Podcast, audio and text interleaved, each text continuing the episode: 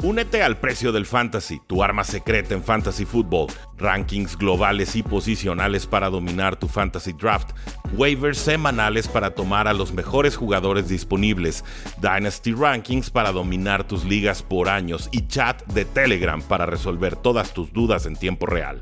Visita stam.store diagonal precio NFL o da clic al link en este episodio para suscribirte. Locos por NFL, ¿cómo están? Estamos en vivo, amigos, a solo unos días ya del Super Bowl 57 para hablar de cuáles serán las claves para cada equipo, fortalezas, debilidades, quién es superior en cada línea, posición por posición. Y para eso me acompaña Rudy Jacinto de El Precio del Éxito NFL. Rudy, ¿cómo estás? ¿Qué tal, Gus? Gracias por la invitación, como cada semana. Contentos, ya estamos ante la, antesala del Super Bowl. Realmente eh, la euforia es máxima, los equipos concentrados o, más o menos siguen en esto del Media Day, pero ya están a punto de, enfocarse de lleno en lo que, lo que nos compete, que es este pedazo de partido, el Andy Reid Bowl, el Kelsey Bowl, el Águilas Chiefs, que gane el mejor. Estamos aquí para desmenuzarlo, dar nuestro mejor pronóstico y por supuesto eh, ver qué opina, qué quiere la afición. ¿Quieren que gane Eagles? ¿Quieren que gane Chiefs? ¿A quién ven más fuerte? Ahí váyanlo poniendo en los comentarios. Bienvenidos a todos los que van llegando, a todos los que ya nos estaban esperando por ahí. El buen eh, Manu Vargas, que siempre es leal. También Esteban Matrix, que le va, por ejemplo, a las Águilas, ahí pone. Hernán Rabadán también, que le va a Filadelfia. Oye, Rudy, no sé si te ha pasado eh, estas últimas semanas, como que salieron ya muchos fans de Filadelfia, ¿no? O sea, en la temporada no había ni uno. Y ya ahorita ya todo el mundo le va a Filadelfia. No, en la temporada era, no, estos hijos no han jugado contra nadie, están lesionados, Jalen Hurts no puede, Garner Minshew, vean, ya perdió contra Cowboys, eh, pronto paliza Giants, paliza 49ers y, el vagón se hizo más anchito. Y, está bien, digo, si te vas a sumar en algún momento a algún equipo, pues un juego antes del Super Bowl no está nada mal, ciertamente. Para nada, para nada. Y de aquí van a salir muchos fans, ya sea para un lado o para el otro. Pero bueno, amigos, la dinámica será sencilla. Vamos a ir por posición por posición pues diciendo quién, eh, eh, quién es mejor, ¿no? ¿Qué equipo tiene mejor esa posición? Y ustedes también dejen en los comentarios, iremos, este, por supuesto que leyéndolos. Empezamos, Rudy, con la posición más importante de, todo el deporte, el quarterback, el mariscal de campo. Y aquí con el bemol de que Mahomes no sabemos cómo va a llegar. Y de que Hortz también viene tocado del hombro. Entonces, ¿quién llega mejor? Porque sabemos que los dos al 100%, Mahomes es superior, eso ni siquiera hay duda. Pero con las bajas de lesión, ¿quién está mejor, Rudy? Creo que Mahomes, eh, pero de forma distinta y Jalen Hurts lo puede compensar de forma muy sencilla. O sea, creo que la prueba mayúscula para Patrick Mahomes era sobrevivir la semana eh, antepasada. O sea, con la lesión fresquecita, cojeando, aguantas, puedes. Lo vimos en el tercer cuarto, metiendo reversa, pisa mal y, ya estaba ranqueante el, caballero. Creo que estas dos semanas sí le van a ayudar mucho. Así como dije, no creo que mejore mucho su lesión de pie eh, para la final de conferencia, sí creo que va a mejorar bastante de cara a este, a este Super Bowl. No al 100, yo sigo esperando un 80, un 85% y creo que con eso eh, debería de alcanzar. Con Jalen Hurts es lo mismo que venimos diciendo en todas las semanas, la lesión de hombro derecho, y lo dijo Jalen Hurts hace varios meses. No va a estar al 100 esta campaña, se tiene que operar, se tiene que atender. El tema es que Jalen Hurts te ofrece una faceta de juego terrestre que no te ofrece Patrick Mahomes.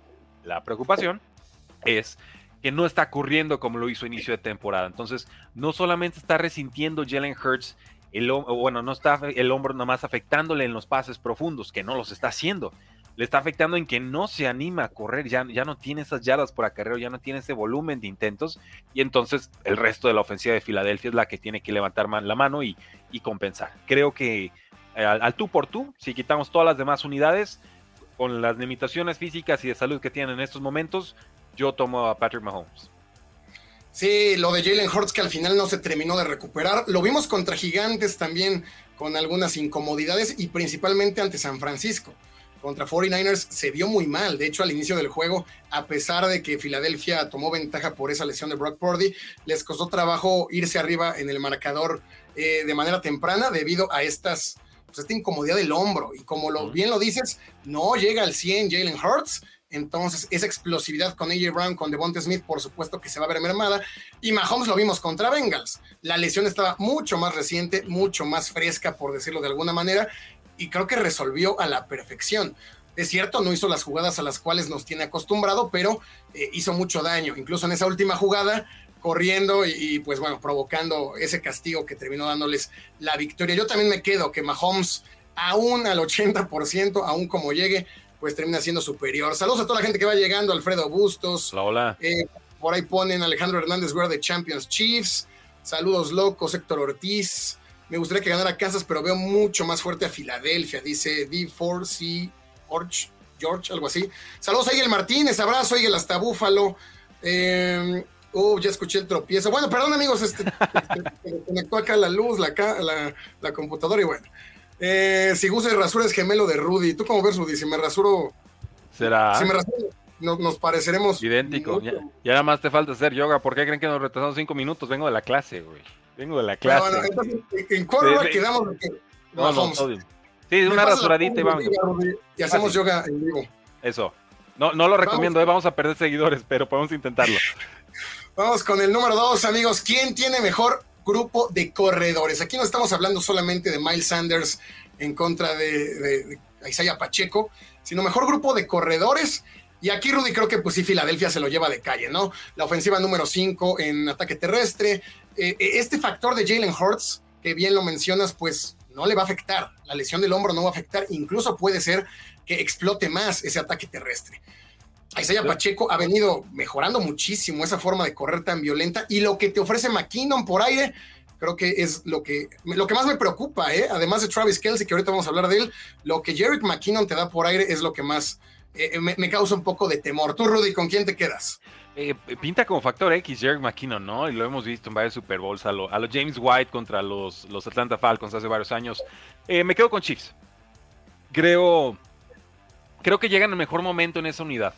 Ahora, la línea defensiva de Eagles es de las más brutales contra el juego terrestre, lo ha sido desde hace muchos años, seguramente lo será en este partido. Creo que pretender correr entre los tackles y tener mucho éxito va a ser complicado. Hay que probar, hay que golpear, hay que atacar esos gaps, pero si no los encuentras de esos espacios, pues vamos a tener que atacar por las bandas eh, con los Jarek McKinnons, con los, con los jet sweeps, quizás con los pases pantalla, eh, buscar ese pase corto como la extensión del juego terrestre cuando propiamente no puedes correr entre los, entre los tackles, ¿no? Creo que eso sí lo puede provocar la línea de las Águilas de Filadelfia, pero si hablamos estrictamente eh, corredores, me quedo con, con, los Chiefs. Ahora, Miles Sanders ha demostrado ser muy competente cuando le dan oportunidades y cuando lo dejan correr en zona roja. Kenneth Gainwell lo ha hecho bastante bien, cerró muy bien la temporada.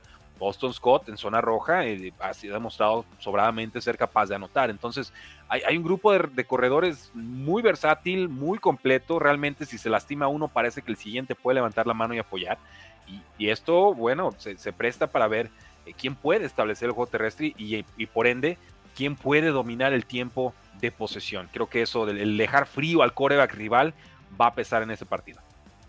Sí, Rudy, no sé tú cómo sientas el partido. Para mí no lo veo como un tiroteo. Eh, la línea de puntos, según las casas de apuestas, ya incluso subió, empezó en 49 y medio, ya está en 50 y medio. Creo que por esta lesión que tienen los, los ambos mariscales, pueden empezar a querer correr el balón. Creo que no veremos tantas anotaciones todo puede pasar, es un Super Bowl, pero no sé por qué lo veo como un juego tenso, como un juego en el que justamente van a querer involucrar mucho a Isaiah Pacheco, mucho a Jerick McKinnon saliendo en, pase pantalla, y bueno, Filadelfia también creo que lo primero que va a querer hacer es correr. Bien lo mencionas, Boston Scott lleva tres anotaciones en los últimos tres partidos y Kenneth Gainwell fue el mejor corredor tanto contra Giants como contra San Francisco. De hecho, cuando el partido estaba súper trabado en contra de Filadelfia, que no le salía nada, que Siriani se le acabó la creatividad, Gainwell fue el que empezó a abrir los espacios, ¿no? Mucha explosividad, mucha velocidad.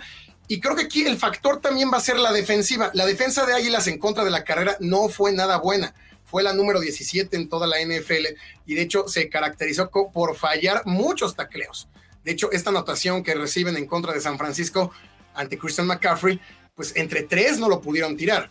A diferencia de los Chiefs, su defensa contra la carrera fue la número 8, ¿no? Tener ahí en el centro de la línea a un eh, Chris Jones, a un Nick Bolton que no te deja pasar hasta, pues no te deja ganar ninguna yarda, ¿no? Nick Bolton también un elemento vital. Ahorita vamos a hablar de los linebackers pero creo que eso es lo que también lo hace parejo. Yo me quedo con los corredores de Filadelfia porque es un esquema que conocen más. Nick Siriani desde el año pasado adoptó el ataque terrestre, no lo ha soltado y el éxito que ha tenido Águilas ha sido por el juego terrestre. De hecho, en los juegos en los que mejor dominó, corrieron 260 yardas. Hubo un juego en el que corrieron, creo, más de 300. Sí, o sea, si hablamos de quién es el mejor corredor en el partido, no es una opinión popular, pero lo voy a decir, creo que es Miles Sanders. Creo que lo es, o sea, atléticamente, por experiencia, por lo que mostró este año, creo que es Miles Sanders y no, este, y acepto refutaciones, pero esa es la postura que yo asumo. Si hablo de la combinación como tal, me parece que sea Pacheco más Jerry McKinnon, a mí me da más que un Miles Sanders más un Kenneth Gainwell o un, o un Miles Sanders más un Boston. Pero sumándole ahí a Jalen Hurts, yo creo que también Jalen Hurts y el factor sorpresa. Puede ser, pero, pero yo estoy descontando más el juego terrestre de Hurts. O sea, igual y se ha estado cuidando eh, para este partido, puede ser pero a mí me da la impresión que es que si se ha estado guardando en partidos decisivos como lo han sido los últimos dos, aunque hayan sido palizas, eh, es porque tiene aprensión, o sea, no quiere un golpe directo, no quiere un contacto en el que el callback se convierta en, corredor, ¿no? Entonces uno al golpe y, lo pagas. Como puede pasar en cualquier situación con cualquier callback, pero creo que queda sobreexpuesto cuando precisamente te conviertes en, en, corredor. Pues sí, amigos, comenten ustedes. Gracias, Arthur, por los 65 pesos mandó por ahí un super sticker. Gracias, saludos Arthur, que es fan de San Francisco. Dicen por allá Kansas tiene mejor corredores. Dice Andrés Martínez a Pacheco lo van a invalidar como hicieron con Barkley y Divo. Bien puede pues en general eh, defendió mal la carrera, pero en juegos decisivos contra corredores muy fuertes lo hizo bien. Contra Titans eh, mantuvo a Derrick Henry en solo 30 yardas. Contra Giants en temporada regular mantuvo a Saquon en solo 28 yardas. Y de hecho, bueno, pues en, este juego de, ronda divisional ni siquiera hubo momento de ver a Saquon Barkley porque en el primer cuarto ya tenías que poner a lanzar a, Daniel Jones. Ponen por ahí Marco Basurto, vamos Chiefs. Em, vamos con los receptores, Rudy. Y acá, este, pues está fácil, ¿no? Está fácil. Está muy fácil, ¿no? Sí, está fácil. No hay mucho análisis. Bueno, el análisis es muy sencillo.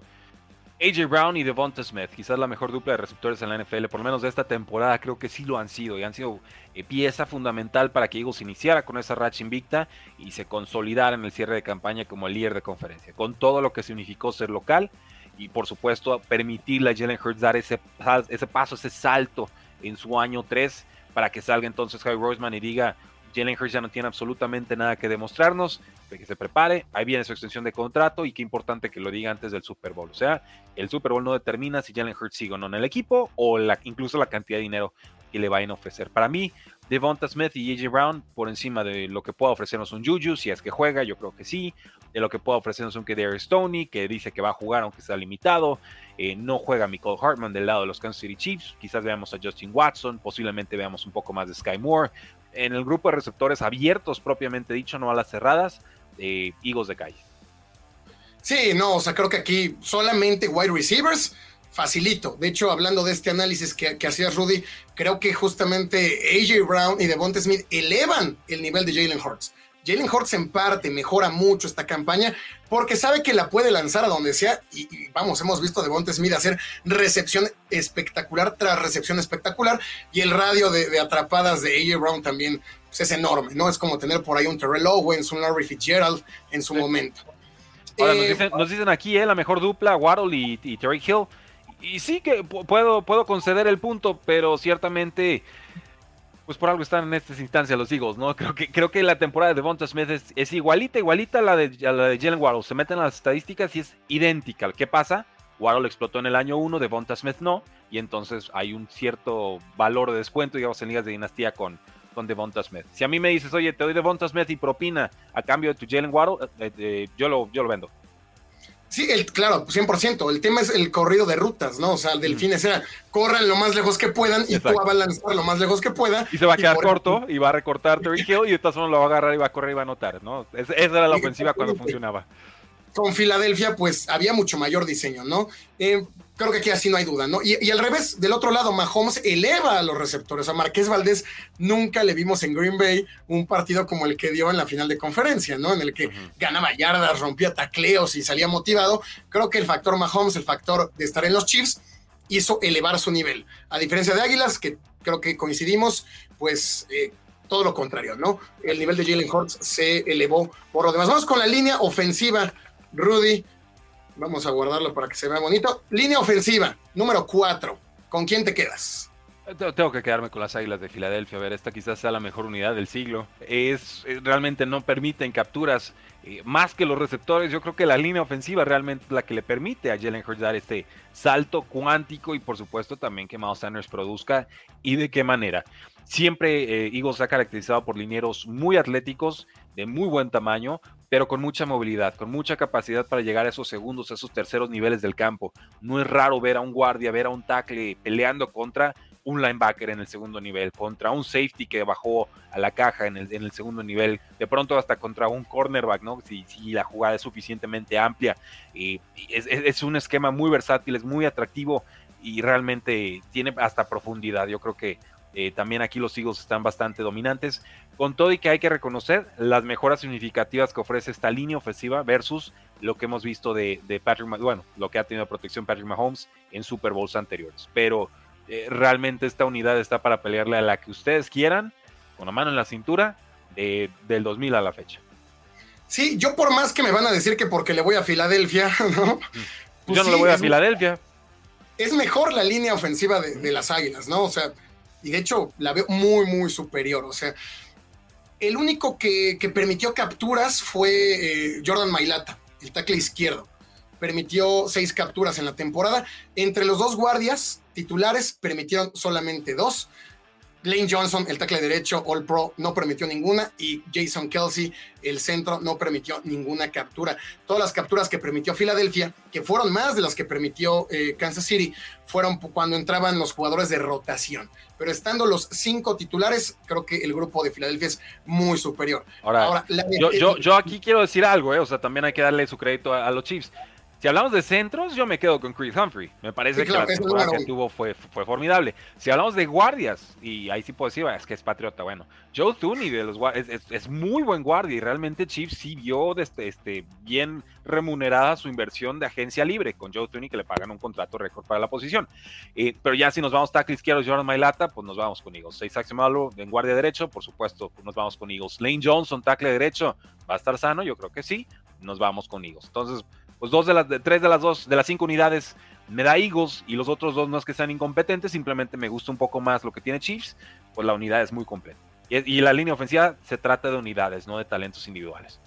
De hecho, el tackle derecho de los Chiefs, este Willie, permitió nueve capturas, permitió nueve capturas en la temporada. Es el elemento más débil de esa línea ofensiva de los jefes y se va a enfrentar a Hassan Reddick eso es un punto a tener en cuenta. El eslabón más débil de esa línea se va a enfrentar al eslabón más fuerte de la línea defensiva de Filadelfia, que ahorita vamos a hablar con de, eso. Preguntan por ahí si Kelsey se retira pronto. El centro, Jason, yo creo que si gana Filadelfia, o gane o pierda, yo creo que se retira. ¿Ya? ¿Listo? ¿Cuántos años tiene ya? Ya, ya es veterano, tendrá sus 36, yo creo. Vamos a buscar. Está chavo, Andrew Whitworth se fue a los 40. No, no, denle chance, denle chance. 35, 35 años. Dos años ya, más. Ya con el retiro, es el tema. Bueno, Preguntan pues, allá, si vas al gym. Sí, de pronto, cuando me dan chance. Menos de lo que quisiera. Eh, la, línea ofensiva no hay duda, dicen por allá Filadelfia. Dice Vicente Oroso que los Chiefs van motivados por ser underdogs. Tampoco son underdogs, ¿no? O sea, decir que Chiefs es underdog y entrar a esa narrativa, pues tampoco es. Pues, eh, para, para, para, mí, un underdog en forma es tres o más puntos no, estamos en ese escenario, ¿no? O sea, por lo menos tiene que haber un gol de campo de diferencia para decir, ah, sí, es underdogs. Aquí es simplemente una variación muy sutil y de vuelta. Sí, creo que no podemos entrar a esa narrativa y decir que Jefes se va a motivar por ser underdog cuando decir que Chiefs es underdog es decir que los Patriotas en su momento fueron underdogs en algún Super Bowl al que jugaron. bueno, contra, los Rams sí lo fueron, ¿eh? Digo, en el primerísimo, pero, pero sí, sí lo fueron por 12 puntos. es obvio, las Águilas tienen el mejor equipo. Kansas City tiene magia. Me quedo con ese comentario, me gusta. Kansas City tiene, tiene magia, ¿no? Eso que pueden hacer pues, es de locos. Vamos a otra que no va a haber eh, discusión, Rudy, el ala cerrada. Aquí no hay más. Dallas Goddard creo que sano es top 3. Top 3. Mm. Empatado ahí con Andrews. Le veo peleando con Andrews, pero dos escalones abajo tanto de Kittle como de Travis Kelsey. Es que Kelsey... Eh, sí, es mejor bloqueador es mejor bloqueador Dallas Goddard, me parece más un poco más completo. Mark Andrews me parece mejor receptor, me parece más explosivo. no este año se complicó, Lamar Jackson estuvo lastimado y no con Tyler Huntley no, hubo mucho que hacer. Me parece que Dallas Goddard perfectamente te puede dar 80-85% de lo que te ofrece un Travis Kelsey. El tema es que Travis Kelsey desde tiempos inmemoriales, eh, imparable, ¿no? Por algo se le comparaba con Gronkowski cuando entra al draft. Eh, lo sé porque estamos haciendo el precio del éxito de Travis Kelsey, pero no lo digas muy fuerte, aquí quedan cortito. Eh, es, es, el receptor número uno del equipo por default.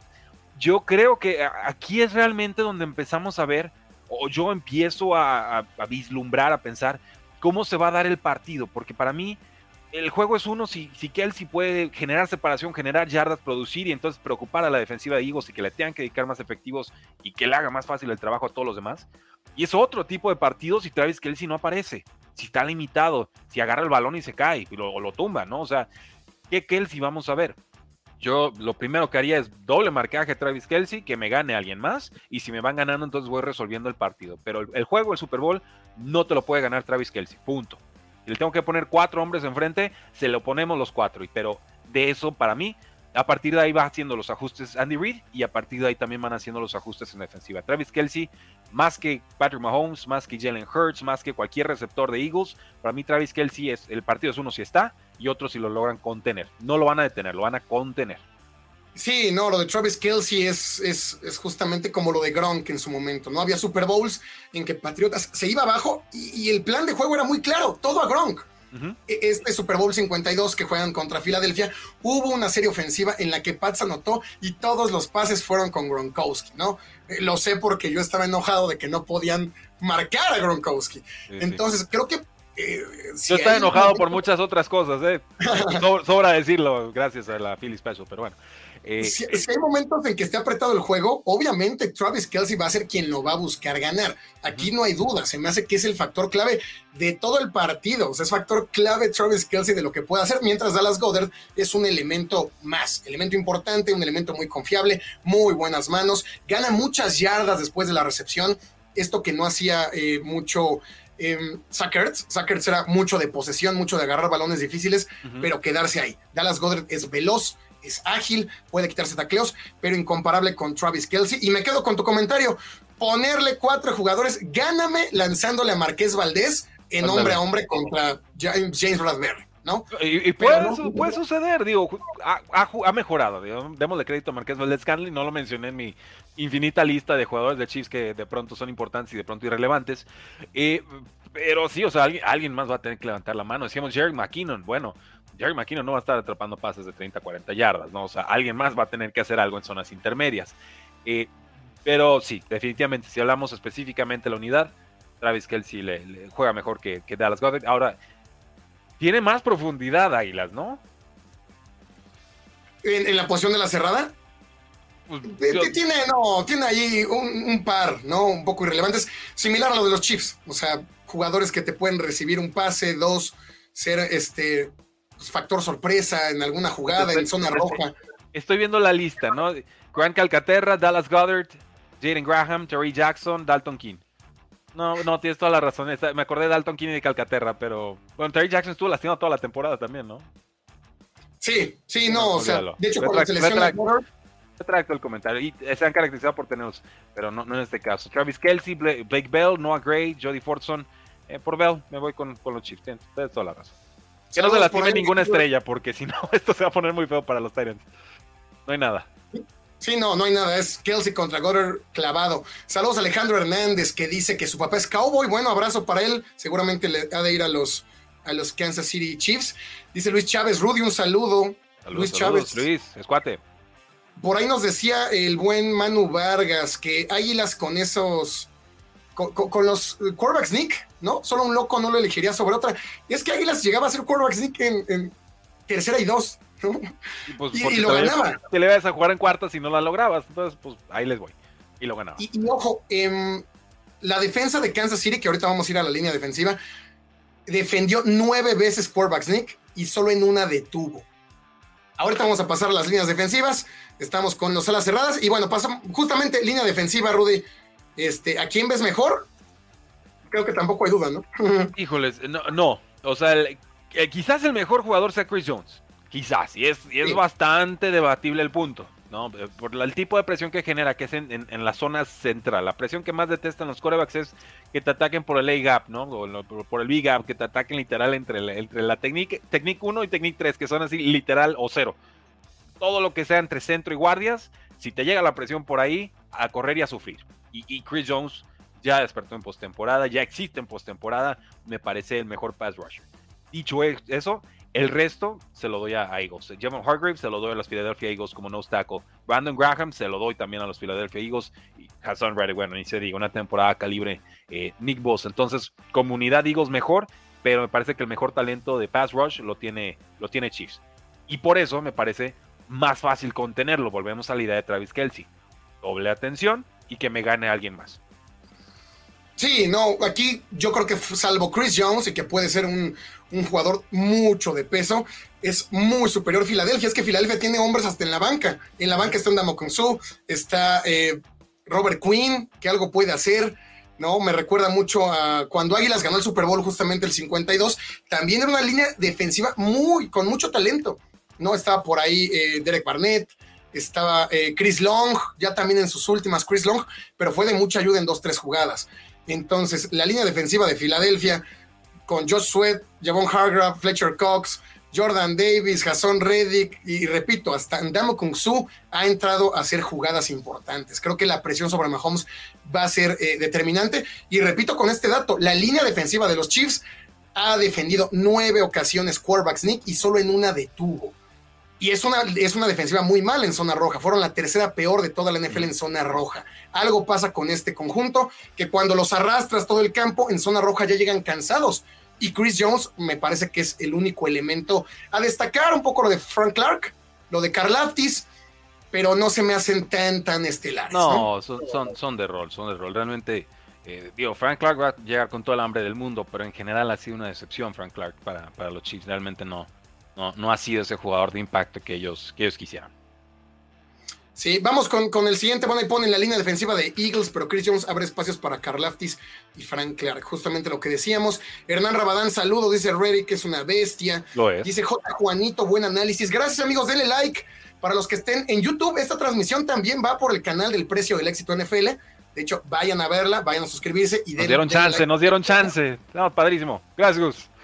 Denle like en todos lados. Si están en YouTube de locos, denle like. Si están en YouTube de, Precio del Éxito, denle like. Y si están en Facebook, denle corazoncitos. Dice por ahí Hernán Rabadán, si Jordan Davis está saludable, cuidado. Sí, justamente cuando Jordan Davis se lesiona es cuando empiezan a permitir muchas yardas por tierra en la temporada. Vino el refuerzo de Ndamo Kung Su y también de este excargador, ¿cómo se llamaba? Eh, Lindsay. Eh, bueno, otro mm. jugador. Y que, que ayudaron muchísimo. Pero la línea defensiva, pues sí, yo también me quedo con la de Filadelfia. Saludos, Luis. Hasta Morelos, Dak y Rudy. Sí, pues ya, Dak, aquí andamos. Pero bueno, ¿quién creen que anote primero, Rudy? ¿Quién crees que anote primero?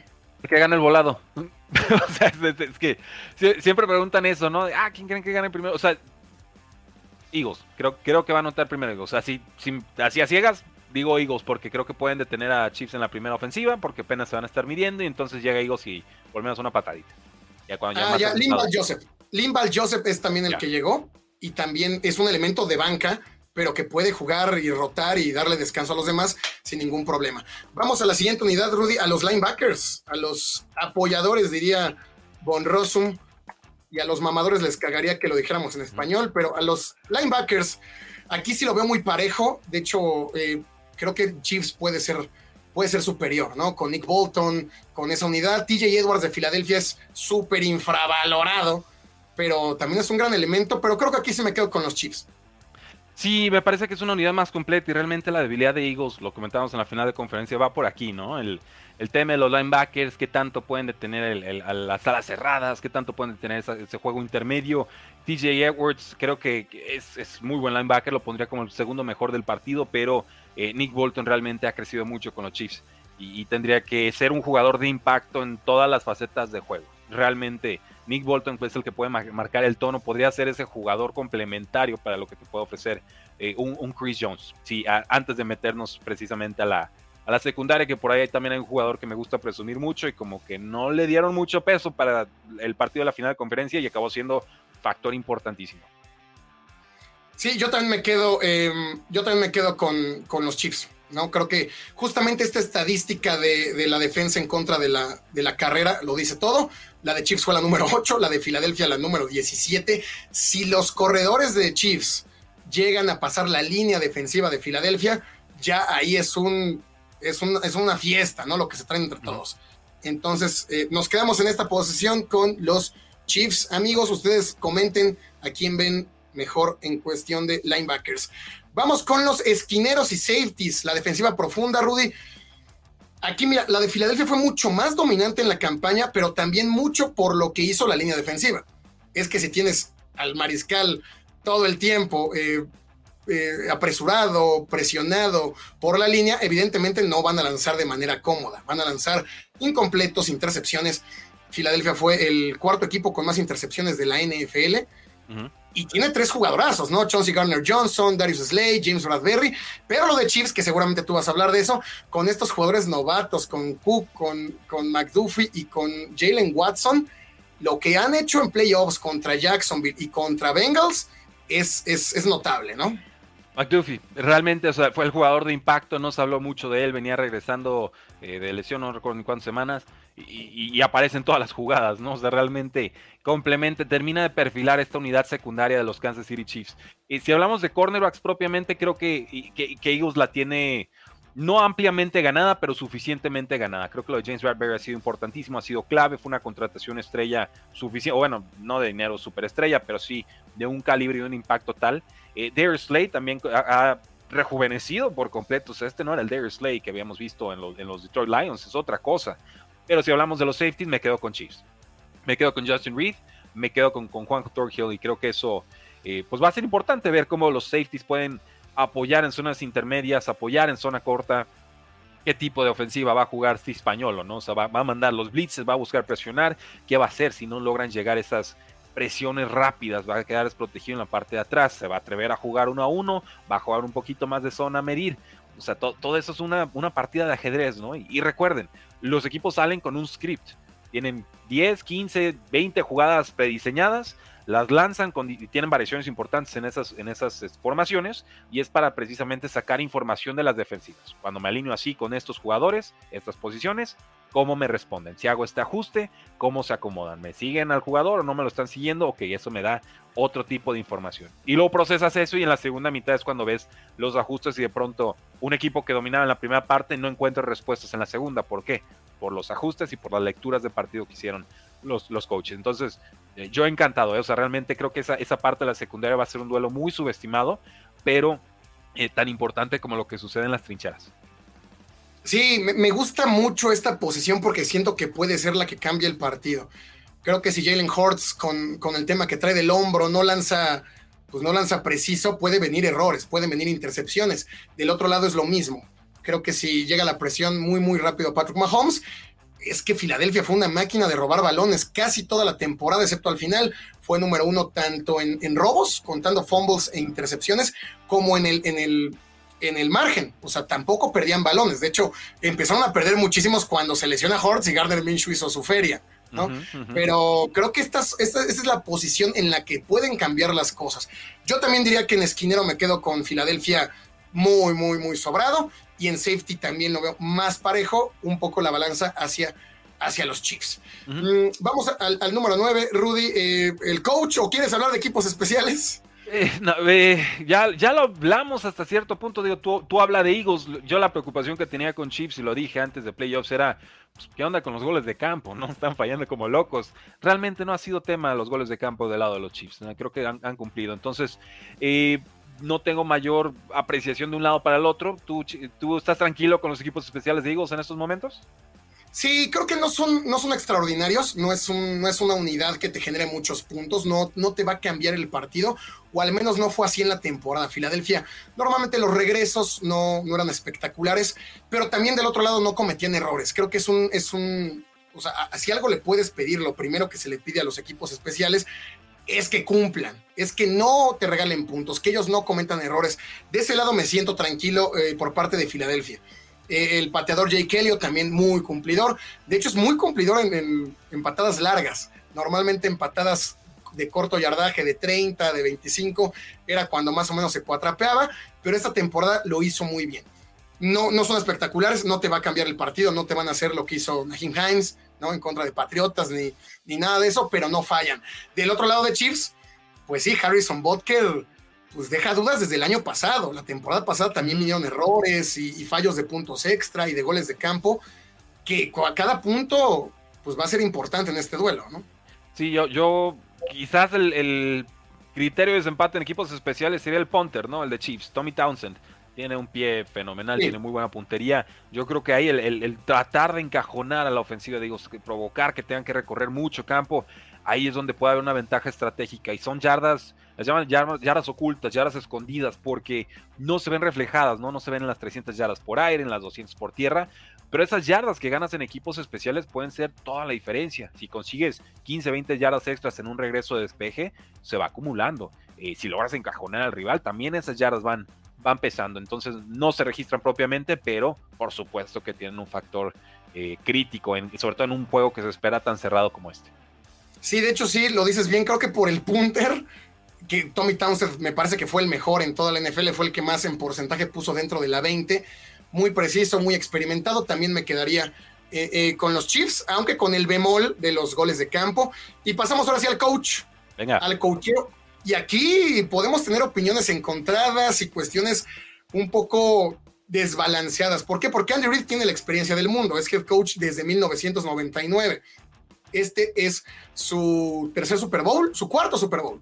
Es el cuarto Super Bowl que va a jugar Andy Reid. Eh, yo creo que no se va a poner muy nervioso. Pero ¿qué ha pasado en los Super Bowls con Andy Reid? Que no gana en las. Eh, no gana, no gana en, el planteamiento inicial y se tarda mucho en ajustar.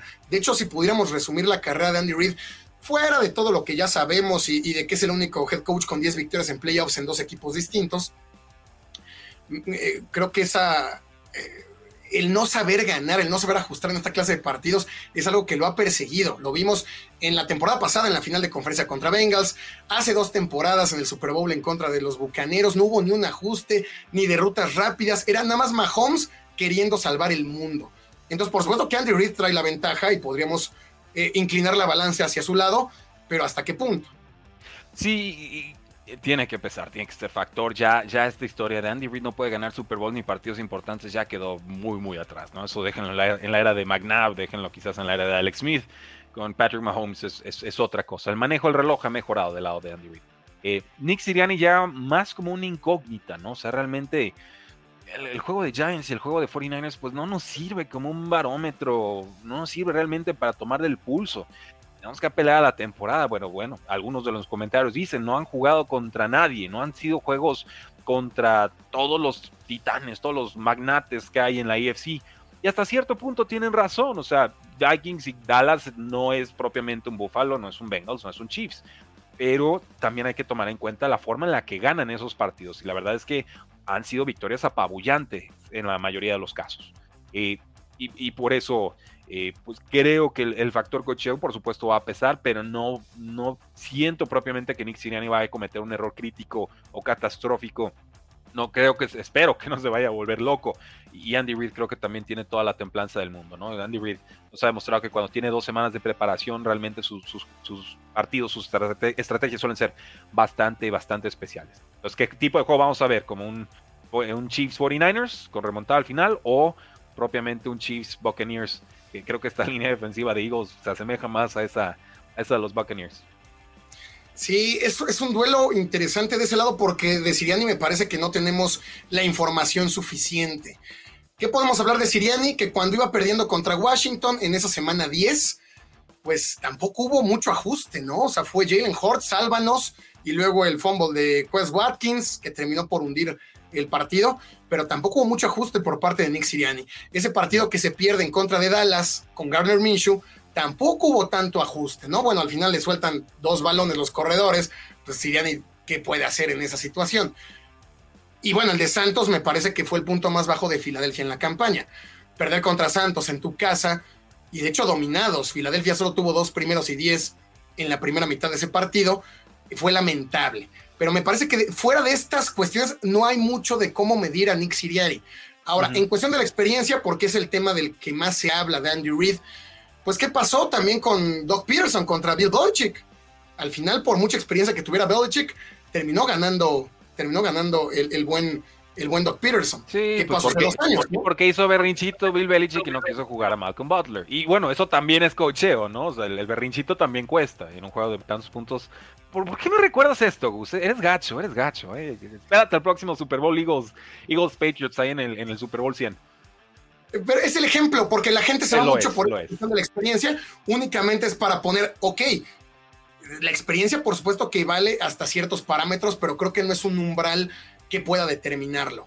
Creo que... Si no, eh, nos ha demostrado fallas críticas del coach a lo largo de su carrera, no, no es algo a lo que yo apelaría, ¿no? O sea, Nick Siriani, ¿qué es lo que podría fallar? Que se arriesgue de más en una cuarta oportunidad. Ese sería como el tipo de cuarta y cinco y decide corrérsela por la derecha en jugada sorpresa, no consigue, entonces Chiefs adelante en el marcador. ese sería como el tipo de error que yo pudiera ver de un y no tanto un tema de manejo de reloj.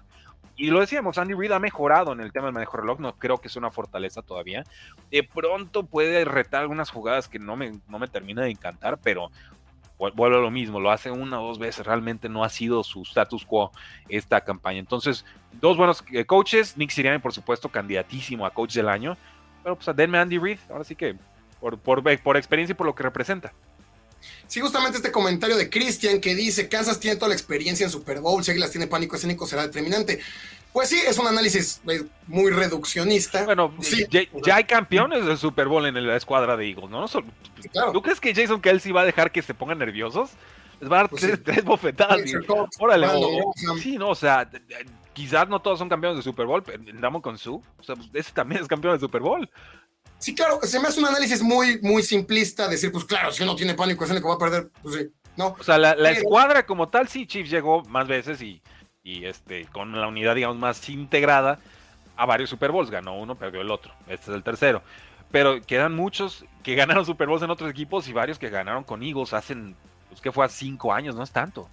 Sí, justamente. Y, bueno, la historia también nos ha demostrado que por más que llegues con los Super Bowls de, experiencia, no lo ganas. O sea, ¿por qué los Bills perdieron cuatro, cuatro al hilo? O sea, por más que tenían medio la experiencia y sabían a qué llegaban, perdieron cuatro al hilo. ¿Por qué, perdón por el ejemplo, pero por qué los Pats perdieron contra Giants, ¿no? En su momento, contra un Eli Manning novato, un equipo perfecto que venía de ganar tres Super Bowls, pues decías, por experiencia van a ganar.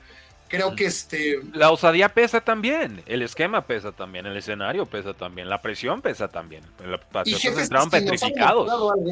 Sí, sí, ya llegó ligerito. llegaron muy flojitos. Los Patriotas eran los que estaban todos este, como, como estreñidos, ¿no? Decir de que, uy, el peso de la historia, si no ganamos, pues tómala, el peso te pesó. Entonces, no, no, no creo que sea el caso aquí. ¿eh? Realmente no creo que sea el caso aquí. Yo creo que las dos escuadras están muy mentalizadas, saben a lo que van, están bien cocheadas, las aficiones estuvieron trepadas todo el tiempo y justamente llegan a esta, esta instancia y que ganan mejor, ¿no? ¿no? No creo, sí, los nervios van a pesar, pero no creo que, que alguien le vaya a dar pánico escénico y necesariamente vaya a escupir un, un, balón de kickoff y de campo corto, ¿no? Justamente. Y va a ser la primera jugada. Va a ser la primera jugada. un, fumble de equipos especiales. Dice Cristian Solares, justamente, Siriani va motivado, quiere demostrar talento. Eso hay que tomarlo en cuenta. Es un coach bastante agresivo. Es que así como el argumento de, la experiencia también es, es reduccionista, es reducir un, un, juego que es multifactorial. O sea, hay muchísimos factores en juego. A solo por la experiencia, pues creo que no. Y no, te puedes quedar en eso, no te puedes quedar en eso. Claro que pesa, hay que decirlo, pero hay, hay más, o sea, hay que, hay que juntarlo con todo lo que ya hemos estado platicando. Y entonces, ¿quién gana el Super Bowl? ¿Quién gana el Super Bowl? Yo me quedo con Filadelfia, Rui. Me quedo con Filadelfia. Sorprende, me dice el pueblo. Sorprende, me dice el pueblo. No puedo, no puedo tampoco decir otra cosa, Rudy. Eh, bajo el análisis técnico me parece que es, superior, ¿no? O sea, es superior Filadelfia. Ya lo, ya lo vimos acá. De las 10 unidades, pues fue superior Filadelfia, a lo mejor no sé si en seis, ¿no? Y, o siete. Dices análisis técnico y tiemblo, me acuerdo de la maestría en finanzas. oye, y bajo, la y bajo el análisis fundamental, ¿qué opinas, no? de acuerdo al Forex, ¿no? Sí, ese, ándale, sí. Los, que estudian finanzas saben a qué me refiero. Pero estoy contigo, Gus. Creo que, creo que Eagles llega más compenetrado, creo que es más unidad. Sí me preocupa un poquito más la lesión de hombro de Jalen Hurts que el pie en estos momentos de Patrick Mahomes. Quizás esté errado en, ese, en esa perspectiva, pero sí, sí creo que Patrick Mahomes ha demostrado que está bastante íntegro, como que Jalen Hurts lo, noto un tanto más reservado con el tema de su lesión y eso eh, puede ser inteligente, pero también puede ser señal de que hay un poco más ahí de lo que nos quisieran eh, revelar. Pero lo he dicho y lo mantengo. Para mí, la postemporada generalmente se define por trincheras y me parece que en trinchera ofensiva y trinchera defensiva los Eagles son superiores. Veo más desesperado en este partido a Patrick Mahomes tratando de comprar tiempo, tratando de comprar espacio, que al mismo Jalen Hurts que creo aunque el brazo no esté a, plenitud, pueden diseñar esquemas, pueden diseñar jugadas para apoyarlo y generar esas yardas después eh, contacto o esas yardas después eh, de recepción. Veo un juego apretado, si se va a altas debería de ganar los Chiefs. Creo que este juego más bien se nos va a ir a las bajas. Creo que va a estar entre los están ahorita como en 50 puntos. 50 y medio, justamente. 50 y medio, pues denme, denme por ejemplo un 23-20 Eagles, ¿no? Es más o menos como el, la tónica de partido que podría estar esperando. ¿Qué podría romper ese pronóstico? Alguna anotación defensiva, campo corto, un fumble, eh, etcétera. Pero creo que, creo que se va baja si bajo ese escenario Eagles tendría la de ganar. Justamente es lo que dice Andrés Mireles, ¿no? Que los medios no han hablado mucho, no se ha hablado mucho, Rudy. Y en todo este día de medios que cada vez se me hace, perdón, el hate, pero se me hace es cada irrelevante, Es irrelevante, es divertido. y ya. yo creo que ya lo divertido ya, ya, ya ni lo es, ¿no? O sea, este, este, eh, ah, este Jason Kelsey dijo viva México con sombrero. ¿Y qué más quieres?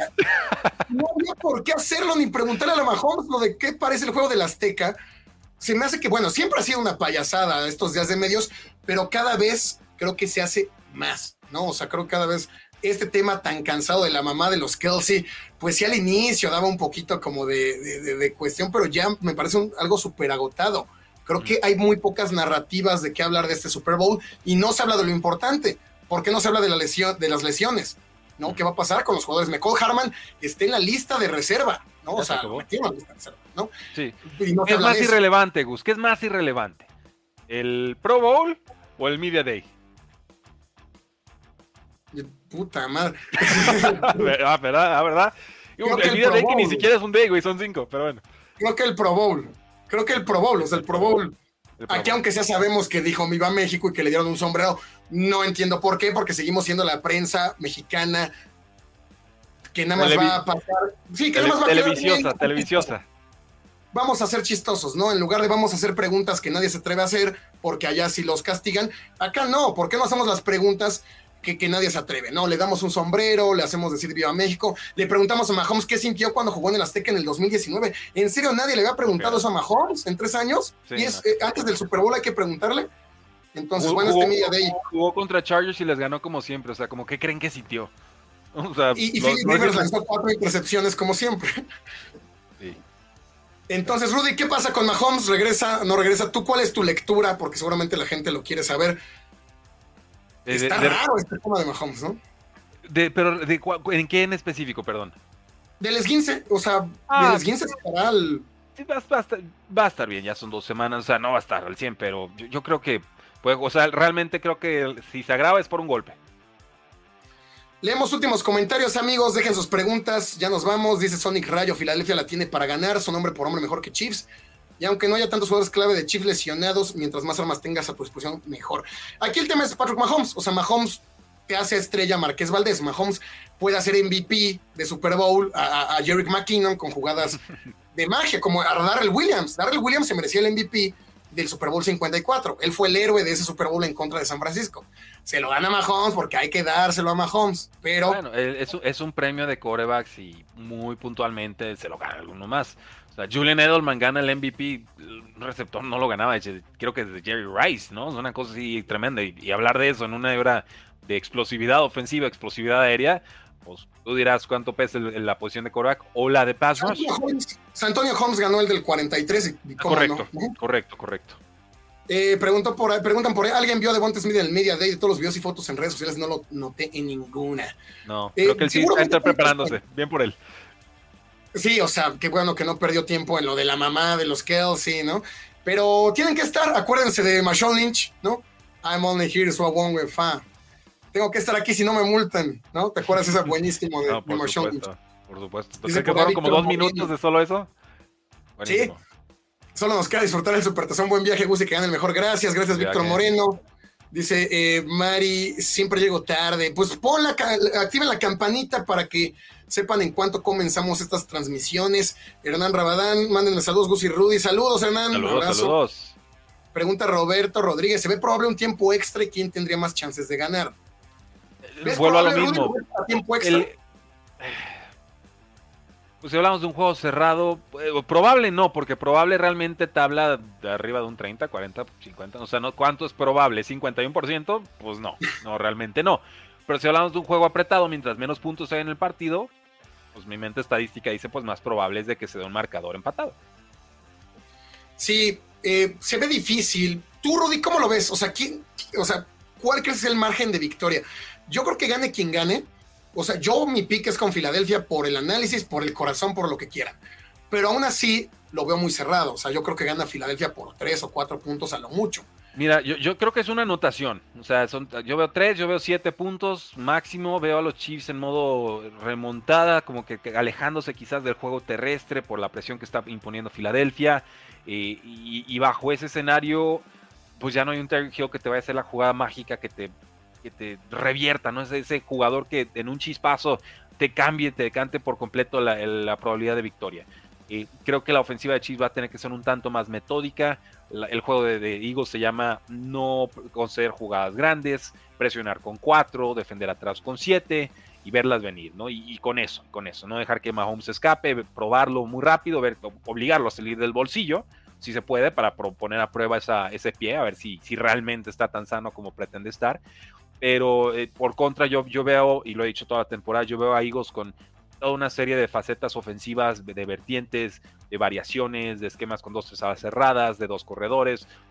Realmente son muy versátiles y son muy agresivos en el momento que tienen que ser, lo que es en tercero y corto, en cuarto y corto, generalmente convierte. Yo, si fuera fan de Eagles, yo esperaría que Jalen Hurts esté cuidándose de la lesión y por eso no haya corrido tanto. Y si eso es cierto, agárrense, porque entonces sí, eh, Chiefs va a tener una noche, una noche larga. Pero yo estoy esperando, un, como dije, un 23-20, quizás un 26-20 a Ford Yo también lo veo de bajas. Yo también creo que las defensivas se van a poder imponer de inicio. La de, la de jefes, porque creo que Filadelfia sí va a comenzar algo lento. Eh, bueno, las Águilas, Nick Sirianni y Jalen Hurts les gusta ser explosivos. Creo que en la primera serie van a querer ir largo, ¿eh? O sea, yo creo que en la primera serie de Filadelfia puede venir incluso una intercepción Jalen Hurts es de estos que le gusta ir rápido, le gusta ir largo, le gusta ir así, y creo que pueden venir errores, y si no intercepción, los van a detener. Y la defensa de Águilas por el talento puede detener. Creo que podemos tener un primer cuarto de un 0-0 o un 3-0. Me gusta para bajas. Preguntan ahí, Rudy, canción favorita de Rihanna.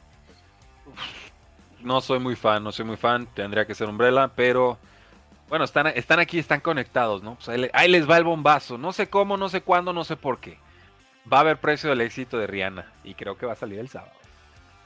Muy bien, amigos, ah, suscríbanse al canal, sigan en TikTok, arroba precio NFL, para que vean ahí el precio del éxito de Rihanna. Últimas preguntas, últimos comentarios.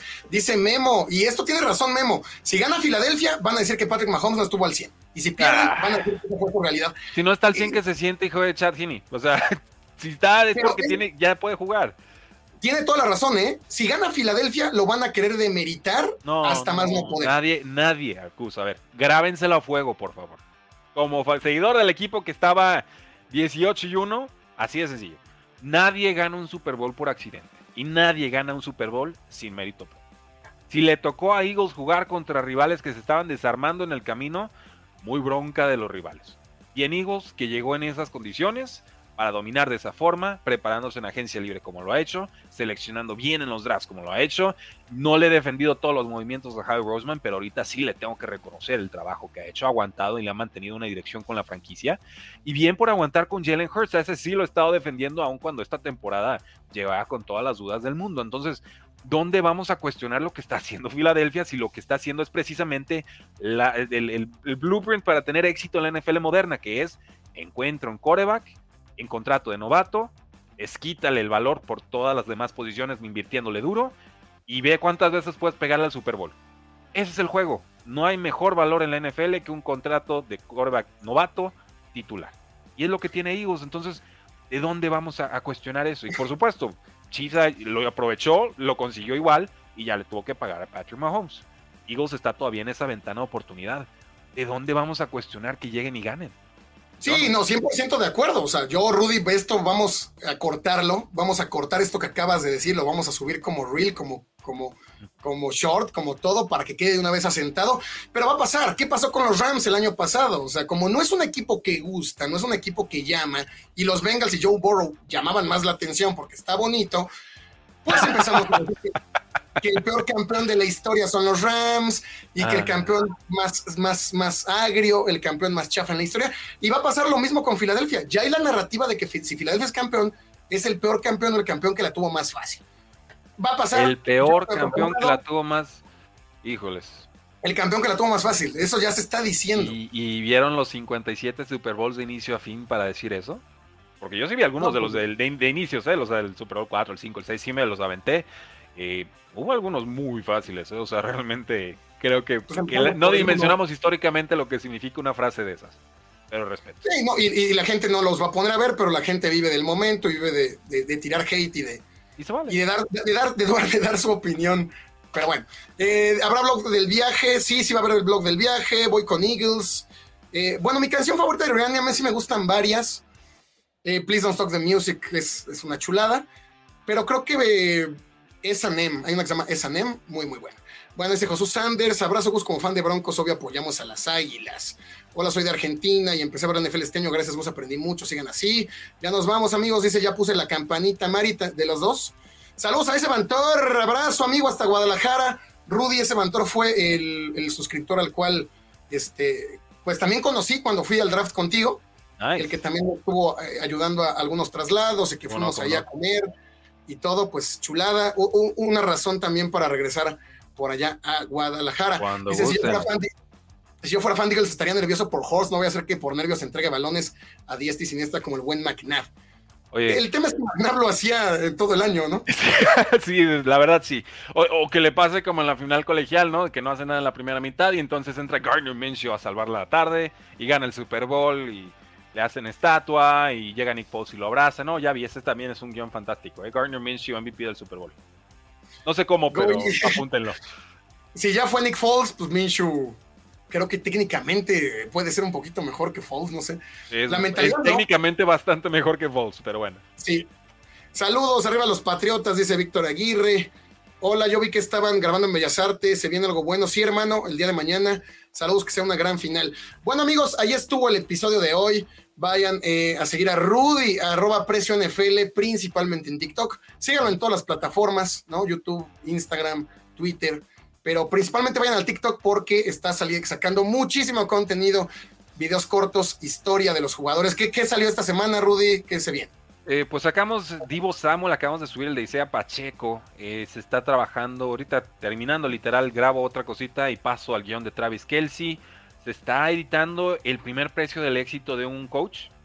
Es de Andy Reid. Dura 5 minutos. Los precios generalmente son de 3 a 3.30. Entonces ese va a ser un precio de mucho peso. El único que ha llegado 5 minutos fue el de Pelé. Ya imagínense. El que lo ha rozado de NFL ha sido Colin Kaepernick. Entonces hay unas cosas increíbles de Andy Reid que yo no tenía ni idea. Hay otros puntos muy, muy trágicos que hay que conocer. Pero eh, no me enfoqué tanto en la parte de NFL. Eh, y sí la mencionamos, me enfoqué más en infancia y en su carrera colegial. Realmente la carrera de Andy Reid ha sido bendecida. Realmente ha estado rodeado de coaches mágicos, de gente que creyó en él, se los ganó. Y, hay una, historia de superación y de convicción y de amor propio fenomenal. Y de un apoyo de una esposa también que, que, lo siguió por todos lados, aunque se mudaran de un año al otro. hay, hay, muchísimo, realmente lo vamos a subir, no se lo pierdan. El, el precio del éxito de Andy Reid yo creo que que lo tienen que ver todos para realmente valorar lo que significa la morsa, no nomás las hamburguesas y bigote, hay muchísimo detrás, muchísimo. Bueno, ahí está, amigos. Qué mejor, qué mejor preámbulo que el que Rudy nos acaba de dar. Casi nos haces llorar, Rudy, y eso que no hemos olvidado todavía. si, me dicen, si me lo dicen en, en, los comentarios, ¿eh? Mi pasión es llorar en el baño con tus videos. Por ahí tiene como mil likes el desgraciado comentario. Vayan allá, amigos, arroba Precio NFL en TikTok. Suscríbanse a Locos por NFL, suscríbanse también a Precio del Éxito NFL en YouTube. Y sería todo. Nos vemos. Mañana sale el video de, que grabamos en Bellas Artes. Em, tenemos video de apuestas que también yo creo sale mañana, si no sale el viernes, los picks del Periquito. Así que suscríbanse, queden atentos al canal. Síganos en redes sociales, Twitter e Instagram, arroba locos NFL, porque mañana partimos hacia Arizona y pues de ahí estaremos subiendo mucho contenido detrás de cámaras. Pues sí, lo que rapidito en las historias de Instagram para que nos sigan y este, no se pierdan de nada. Una vez más, Rudy, gracias y, a ver si armamos algo, no sé si el viernes sábado, algo un poco más de imprevisto, últimas conclusiones, últimas preguntas. Y, bueno, gracias, Rudy, y, pues ahí estamos. Gracias a todos, eh, porque la NFL no termina y nosotros tampoco. Nos vemos amigos en el siguiente, suscríbanse, bye, saludos.